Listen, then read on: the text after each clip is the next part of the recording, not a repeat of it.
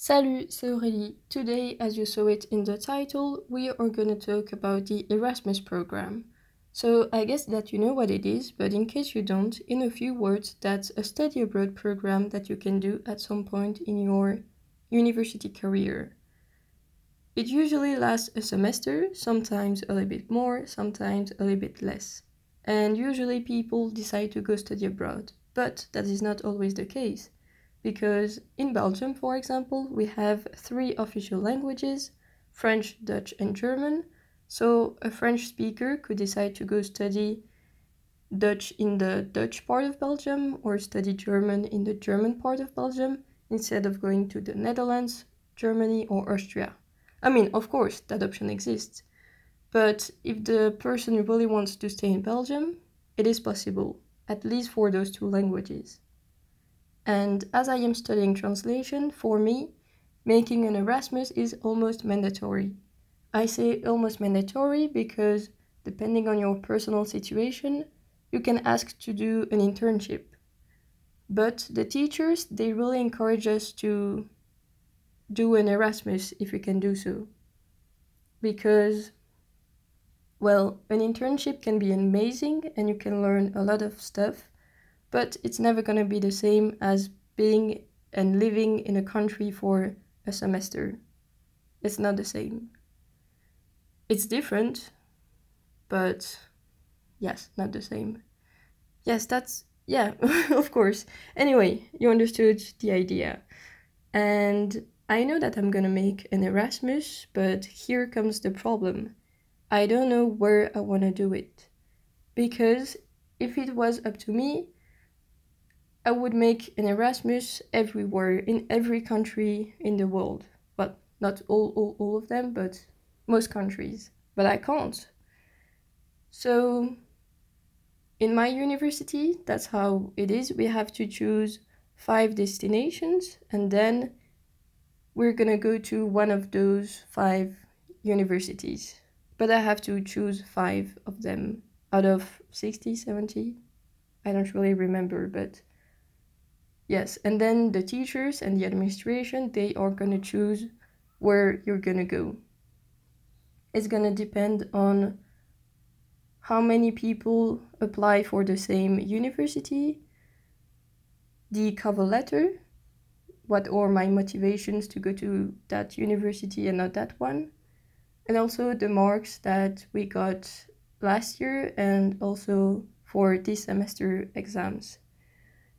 So many factors, and they are going to try to give you your first choice university. Because when you when you know where you would like to go with those five universities you have to create a hierarchy. You have to make an order. One two three four five. And the university that you write in the first position is the the university that you really really really want to go to. So they are going to try to give you that first choice. But as I've said, there are many factors that are going to influence that decision. So maybe they're going to give you your first choice, but maybe the second one, the third one, fourth, or fifth. But you have to think that they're going to give you your first choice. And I don't know which university to write in that first choice. I don't know which one. I more or less know the countries. I know that it's to be between Spain, the UK, Sweden, and Italy. But then I don't know which order to create. I don't know I don't know what university I'm to write in the first place. And that's a bit of a problem because I have to I have to choose for by the end of January, I think, or maybe the end of February, but I mean, it's in a few weeks, so I really have to think about it and and yes, just think about it. Because the country I'm gonna try no, the country I'm gonna write in the first position it's gonna influence my experience a lot because doing an Erasmus in Spain is very different as doing an Erasmus in the UK or in Sweden or in Italy and I have to think about what kind of experience I want to have. So yes, it's really a tough choice. I think that it's gonna be between the UK and Sweden because I would love to go to Italy, but I don't speak a word of Italian. So, yes, that's gonna be hard to manage the lessons and all of that. And I have seen that for my Spanish skills, I only, quote marks, need to go to a few conversation tables and then my vocabulary is back, my accent is back. So, yes, it's, I don't think it's worth going to Spain, for me at least. And I've made a whole episode about the benefits of going to a conversation table, link in the description. so I really think it's gonna be between the UK and Sweden. So I really have to think about what kind of experience I wanna I wanna have. And I'm lost. I don't know what kind of experience I wanna have, and I hope that me talking about it out loud is gonna help me choose. Because well, I have studied in the UK for six months from January to July 2020, but remember what happened in 2020 COVID. So, even though I had a wonderful experience and it helped me get closer to my host family and and they've become a an English family, not just a random host family. I couldn't I couldn't visit a lot of places due to COVID. I couldn't do a lot of activities because of COVID. So I feel like even though I had a wonderful experience and an amazing English family, I didn't really have the British life that I was expecting to have. So a part of me is like, oh, that would be nice to to go back there. Plus, I would be able to see my English family, and I haven't seen them in person for more than a year and a half.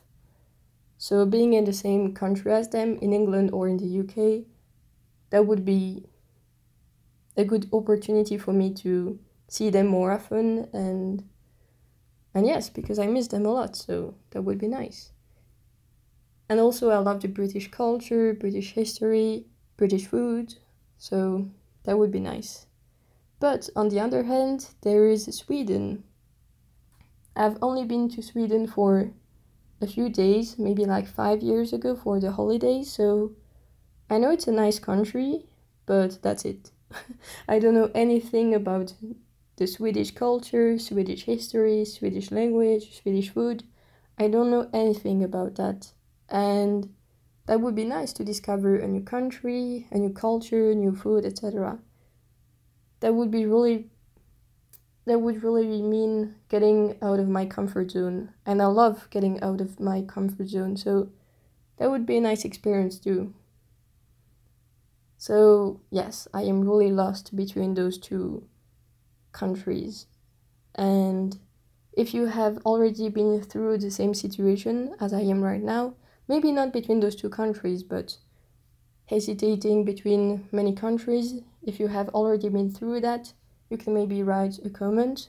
Um, YouTube comments and Spotify comments are gonna be open, so yes, you can write something down and we will happily read that. Maybe it's gonna help me make a choice because in the past month, in December, even though the end, uh, the month is not over yet, I have already changed my mind two, uh, two or three times already.